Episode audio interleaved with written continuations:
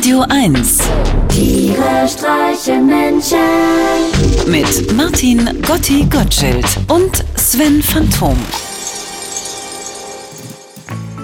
Ey, ey, Gotti, Ja? guck mal. Äh? Was war denn das gerade? Das Staunste war, ich mache jetzt Kickboxen. War das dein Fuß?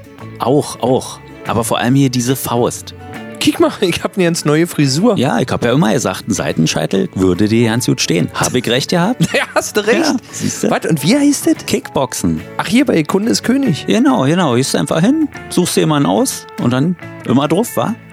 Also du vermöbelst im Discounter Leute, willst du mir damit sagen? Ja, das will ich damit sagen. Ist jetzt mein neues Hobby. Was hast du denn eigentlich für Hobbys, sag mal?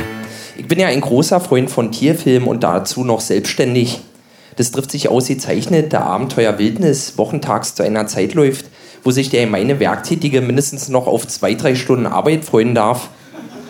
Dann sitze ich bereits nach einem ausgiebigen Pizzafrühstück im Wohnzimmer mit geschlossenen Vorhängen zum Schutz vor der grellen Nachmittagssonne und tauche um 15.15 Uhr ein in die Wunderwelt des Meeres, wo winzige zweigeschlechtliche Schnecken, die unter Quallen leben, bei der Paarung versuchen, sich gegenseitig das Glied abzubeißen, um dafür zu sorgen, dass nicht sie selbst, sondern ihr Gegenüber schwanger wird.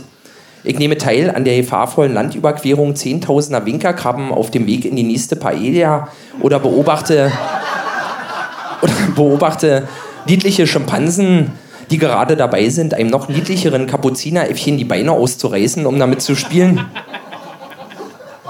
Am liebsten sehe ich mir allerdings Berichte über Faultiere an. Ich weiß auch nicht warum. Wahrscheinlich, weil diese Lebewesen in der Lage sind, wirklich jede Situation gelassen zu meistern oder zumindest hinzunehmen. Das finde ich bewunderns- und nachahmenswert. Faultieren ist es egal, ob sie von den kräftigen Klauen eines hungrigen Adlers gepackt und in schwindelerregende Höhen getragen oder von einem wissensdurstigen Forscherteam vermessen markiert und befruchtet werden. Das beeindruckt sie alles überhaupt nicht. Die machen einfach so weiter wie bisher und klotzen zutraulich doof mit ihren hervorstehenden braunen Äuglein in eine Weltgeschichte und wackeln dabei ein bisschen mit dem Kopf. Weder Gestik noch Mimik lassen hier den Ernst der Situation erkennen. Diese Eigenschaft macht das Faultier geradezu einzigartig. Aber gerade dadurch, dass das Faultier so langsam und behäbig ist, ist es gleichzeitig eines der wenigen Säugetiere, welches nicht vom Menschen gejagt wird, weil man es eben auch ohne Widerstand befürchten zu müssen, einfach vom Baum pflücken kann. Schon so mancher Pygmäe kam ja nach erfolgloser Bärensuche genervt aus dem Urwald zurück und drückte seiner Frau schulterzuckend einen Korb voller Faultiere in die Hand, bevor er heulend in seiner Behausung verschwand. So träge Faultiere an Land sind, so geschickt bewegen sie sich im Wasser. Sie sind hervorragende Schwimmer und Taucher und können ohne Probleme eine halbe Stunde ohne Luft zu holen unter der Wasseroberfläche bleiben. Danach sind sie natürlich mausetot. Aber, aber davon merken sie nichts. Da auch ihr Gehirn so energiesparend arbeitet, dass es Dinge erst Sekunden, nachdem sie bereits geschehen sind, verarbeiten kann. Da ist Ersticken durch Vergessen natürlich ein Kinderspiel. Und wenn es wirklich mal von einem Adler gepackt und in die Luft gerissen werden sollte, guckt es so mit seinen braunen Glotzäuglein und dem wackelnden Köpfchen nach unten und denkt, na, na, na, hier stimmt doch was nicht. Und dann guckt so schnell wie möglich, aber eben doch sehr, sehr langsam wieder nach oben und wundert sich, hä? Was macht denn der Vogel da? Das Faultier ist ratlos, wie immer eigentlich, und sieht vorsichtshalber nochmal nach unten. Wo ist denn mein Baum?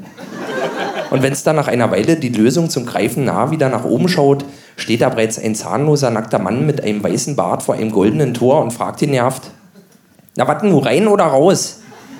Rein, antwortet das Faultier aus dem Bauch heraus.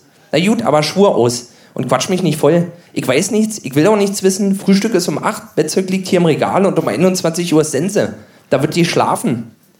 Das dürfte für mich kein Problem sein, erwidert das Faultier dann hoffentlich. Und schwuppdiwupps ist es Mitglied im Faultierparadies. Das ist doch traumhaft und erstrebenswert. Man kann es nicht oft genug sagen. Doof und satt, wie schön ist das. Danke, jetzt kommt nochmal Svenny!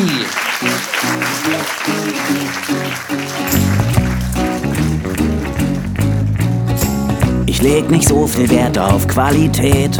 Meine Hose wurde von einem Kind genäht. Ein Schild verrät die Nationalität. Meine Hose wurde von einem Kind genäht. Ach, die kleinen Finger, kaum zu glauben.